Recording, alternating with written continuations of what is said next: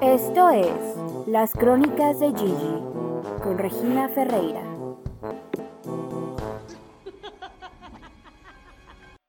Hola amigos, bienvenidos una vez más a Las Crónicas de Gigi. Antes que nada, feliz octubre, feliz otoño, feliz inicio de la temporada de las calabazas y del olor a pumpkin spice, de poder pisar las hojas que se cayeron de los árboles, del cambio de colores a cafés, naranjas. Ya se viene Halloween, ya fue el día del café, va a ser el día de los roles de canela. Qué padre mes, la verdad es mi mes favorito. No es mi cumpleaños, lamentablemente, pero es un mes precioso. Feliz cumpleaños a los que en octubre tienen la dicha de festejarlo. Espero que se la pasen súper bien.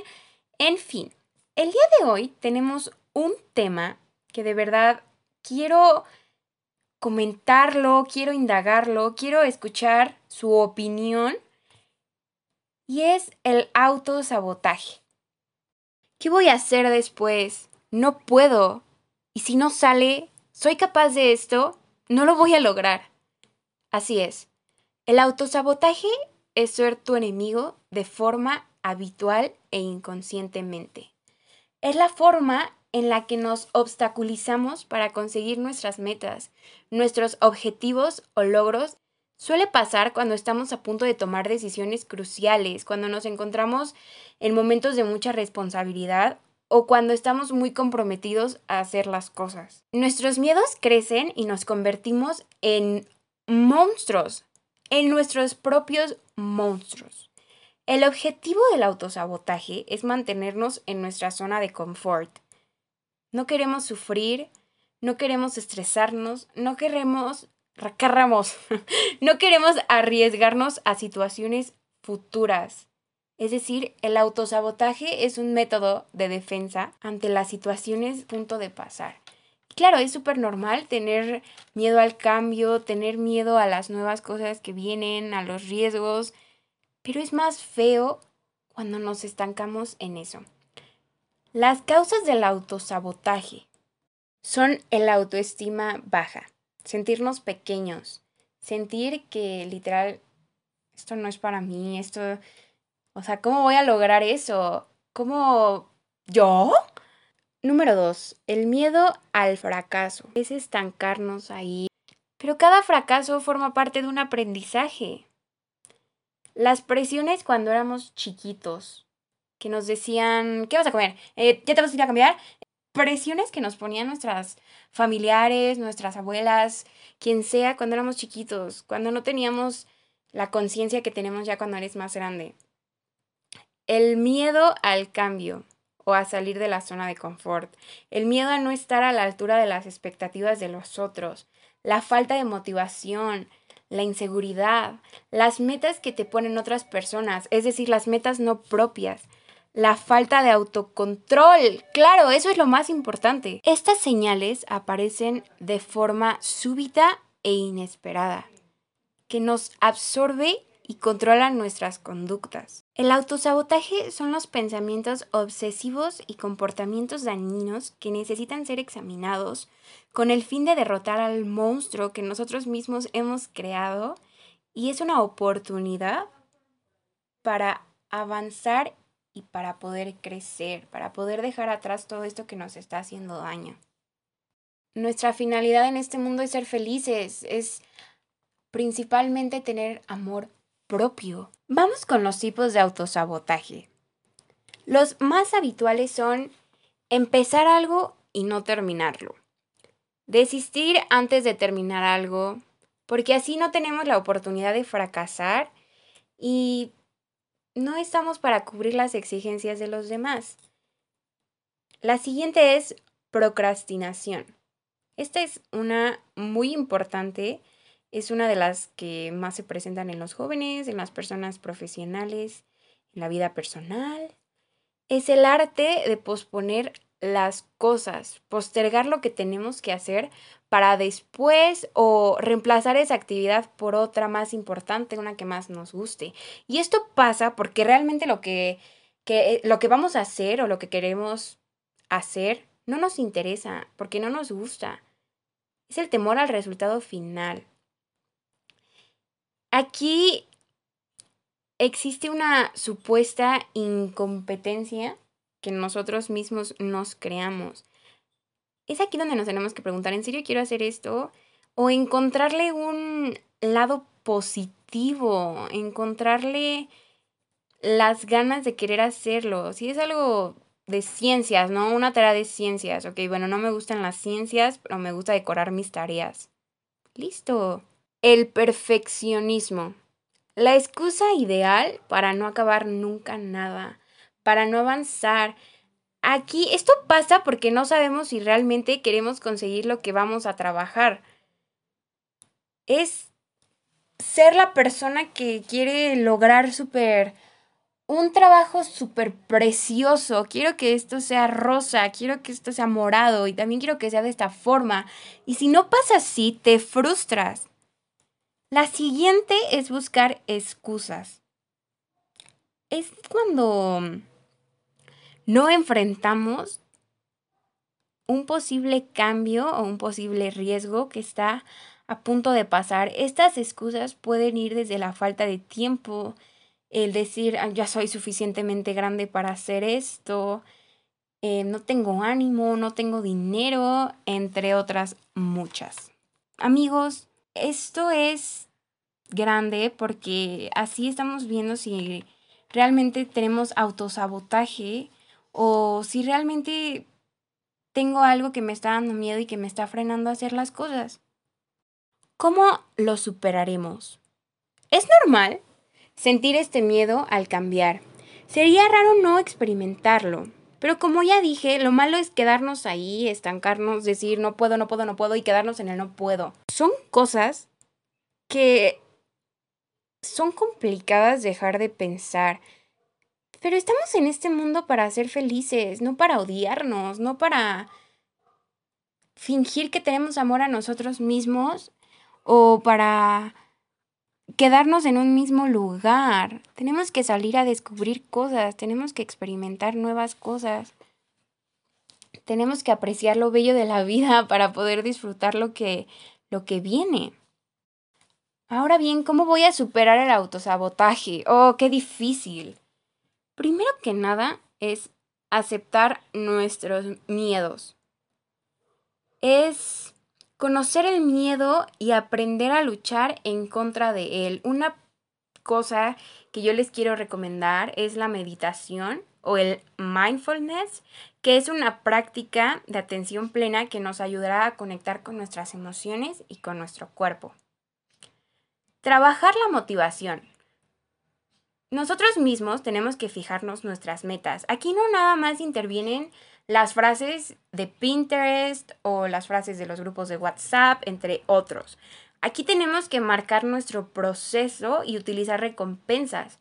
Claro, todo el tiempo pensar en positivo, para que así podamos atraerlo.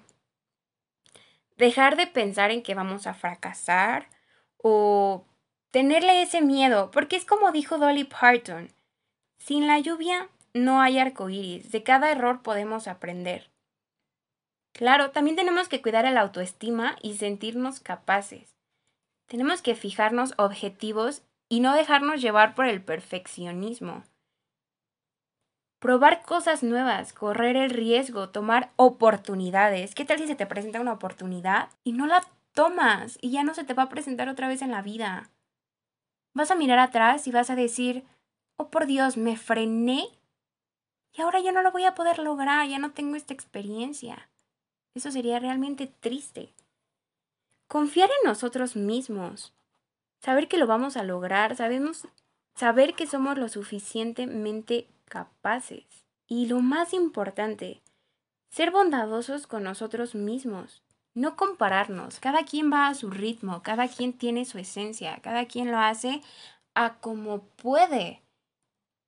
Tenemos que ser perseverantes, Tener paciencia para lograr nuestros objetivos. Las prisas no nos benefician y hacen que la frustración aparezca.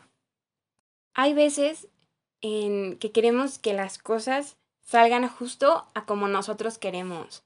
a como nosotros lo planeamos. Pero es lo inesperado lo que nos cambia la vida. Y si no pasa así como nosotros queremos, nos frustramos, nos enojamos, nos damos por vencidos.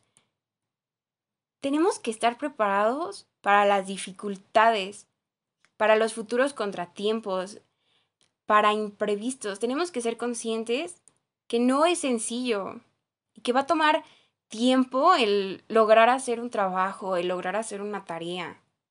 Pero al final del día, veremos atrás, veremos nuestro esfuerzo y nos podremos decir, lo logré, lo hice bien. El perfeccionismo no nos va a dejar nada bueno y al contrario nos va a quitar tiempo y nos va a dar ansiedad y nos va a dar estrés. Tenemos que tener esta fuerza de voluntad de decirle a esa pequeña voz, cállate, déjame vivir, déjame libre, ya no te quiero. Amigos, es como en un examen. Nosotros estudiamos, nosotros ya podemos, tenemos los conocimientos suficientes, trabajamos duro para pasar la materia y a la hora del examen me puse nervioso, estoy diciendo en mi cabeza, no puedo, estoy diciendo en mi cabeza, se me va a acabar el tiempo y no lo voy a contestar todo. Atraemos lo que pensamos. Si pensamos positivo, nos va a ir bien en ese examen porque ya estudié, porque hice todo mi trabajo em, a través del curso, porque, porque estoy haciéndolo bien. El pensar en negativo, vamos a reprobar el examen. No nos va a ir bien en ese curso. Pero es algo que nosotros estamos pensando y es algo que nosotros nos estamos prohibiendo. Es una atadura mental. Tenemos que conocer estos miedos para poder enfrentarnos a ellos y para poder dejarnos libres, para poder dejar de hacernos esto, para poder ser felices, para amarnos a nosotros mismos. Pensémoslo así. Hasta que el inconsciente no se haga consciente, el subconsciente dirigirá tu vida y tú le llamarás destino. Pero ¿te has puesto a pensar por qué pasa este autosaboteo o autosabotaje? En la mayoría de las ocasiones, el resultado final tiene una relación directa con nuestro funcionamiento a nivel interno y en particular con el funcionamiento de nuestro cerebro primario, cuyo objetivo principal es el mantenernos vivos. Cuando detecta una amenaza, sea interna o externa, el cerebro primario entrará en acción y lo hará eligiendo una de tres opciones, dando como resultado tres conductas. Una de ellas es atacar la situación, la otra es huir o quedarse bloqueado. Definamos la reacción de ataque. Nuestra mente buscará todos los recursos necesarios para montar el sistema de ataque oportuno, para poder salir de esa situación es aquí donde usamos todo lo que ya aprendimos en nuestra vida, en el pasado, y vamos a escoger el que mejor resultado nos haya dado. Esto sucede muy rápido en la mente.